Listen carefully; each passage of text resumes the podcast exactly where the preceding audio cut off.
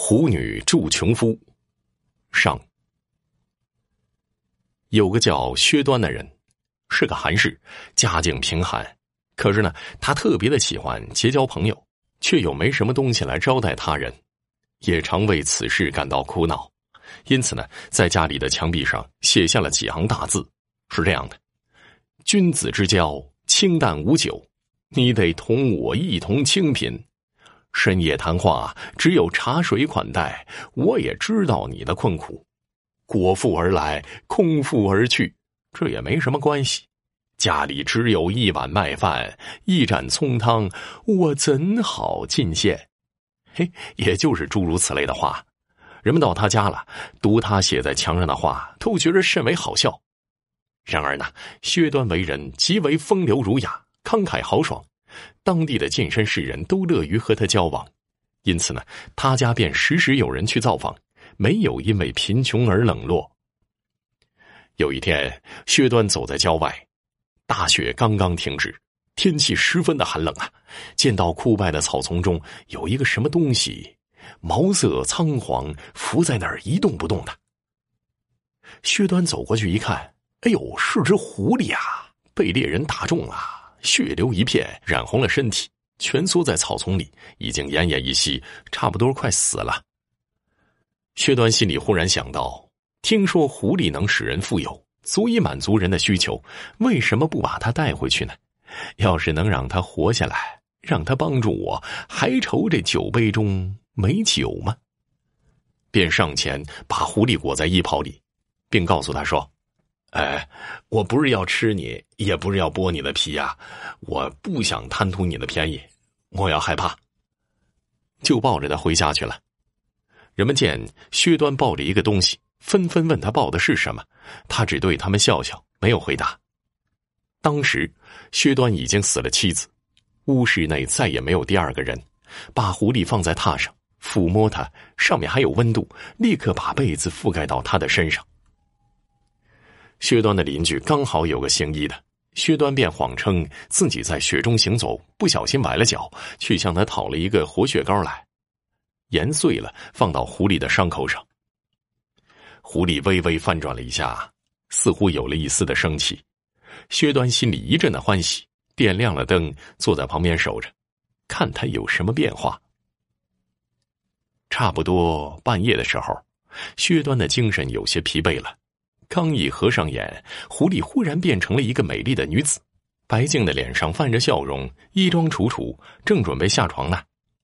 薛端也不感到惊诧，接着便听到狐女笑着说：“我是邻家女子，你为何把我带到这儿来？不是想干那些偷戏钻坏的勾当吗？”薛端才惊骇的说：“呃，我虽然不仁，但总让你脱离了危险，你为什么如此污蔑我呢？” 我叫阿玉，也是这儿的人，只不过你不认得罢了。偶尔出来嬉戏，不小心中了别人的箭，奔逃了十几里，才幸免逃脱，没有被人拿去吃掉。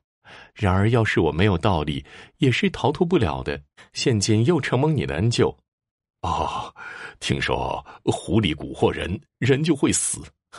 你是不是要恩将仇报，把我吃掉啊？哎。狐狸难道恩怨不分，一定要加害于人，获取私利吗？况且你还有事要找我帮你，那请你告诉我吧。薛端听了之后，高兴的说：“哈哈，我盛平最喜欢结交朋友。然而因为贫寒，无法预备酒菜，往往谈论了一天的话，而让客人空着肚子回去。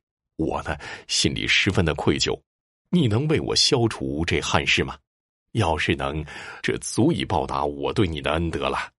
阿玉便大笑着说：“说的是，这家里烧饭做菜的事就由我来负责。只是担心让左邻右舍疑惑受惊，必定要做出婚嫁的样子，才能与你有夫妻的名分。如此就能名正言顺的在家里备办酒食，满足你的需要。至于同床共枕的事儿，权力掌握在你的手里，完全由你。”薛端听了，更加的欢喜，便和阿玉商量怎么公开成婚，让邻居们知道。你到众人中扬言说聘娶了某村的女儿，并去向人家要车和仆人，亲自去迎接我。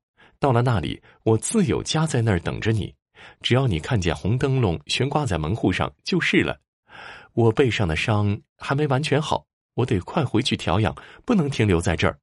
你要是不得让我辜负了你的大恩，希望尽快准备。说完，忽然就不见了。薛端相信了他的话，果然按照阿玉说的去做，对他的那些知交好友说：“啊，我已经定下婚事了，只因为手头拮据，还没有迎亲成婚。啊，诸位能帮帮我吗？”众人听说了，都在心底感叹，认为谁家的女儿又要不免于过苦日子了。然后呢，就笑着答应了，说愿意帮他。到了那天，薛端便骑着一匹马，带着一辆车前去迎亲。随从的人去的都是富豪之家的仆人，争先踊跃的想跟着薛端去一探究竟。薛端想起阿玉说的红灯笼的事儿，便等着太阳偏西才出城。富豪家的仆人们认为他的岳丈家很近。才去的那班迟，可是弯弯曲曲走了十多里路，等到了那村中，已是一更天了。都惊讶的说：“啊，这城门都关上了，夜里怎么回去啊？区区的几间茅屋，能容纳得下我们这么多人吗？”哎呀，心里便有些怨恨。薛端只是沉默着不搭理他们，暗暗的观察各家门户，寻找着阿玉的家。接着便看到了一处高大的宅地，门前悬挂了几对巨大的灯笼，里外都是一片通明，很像是一个巨富大家。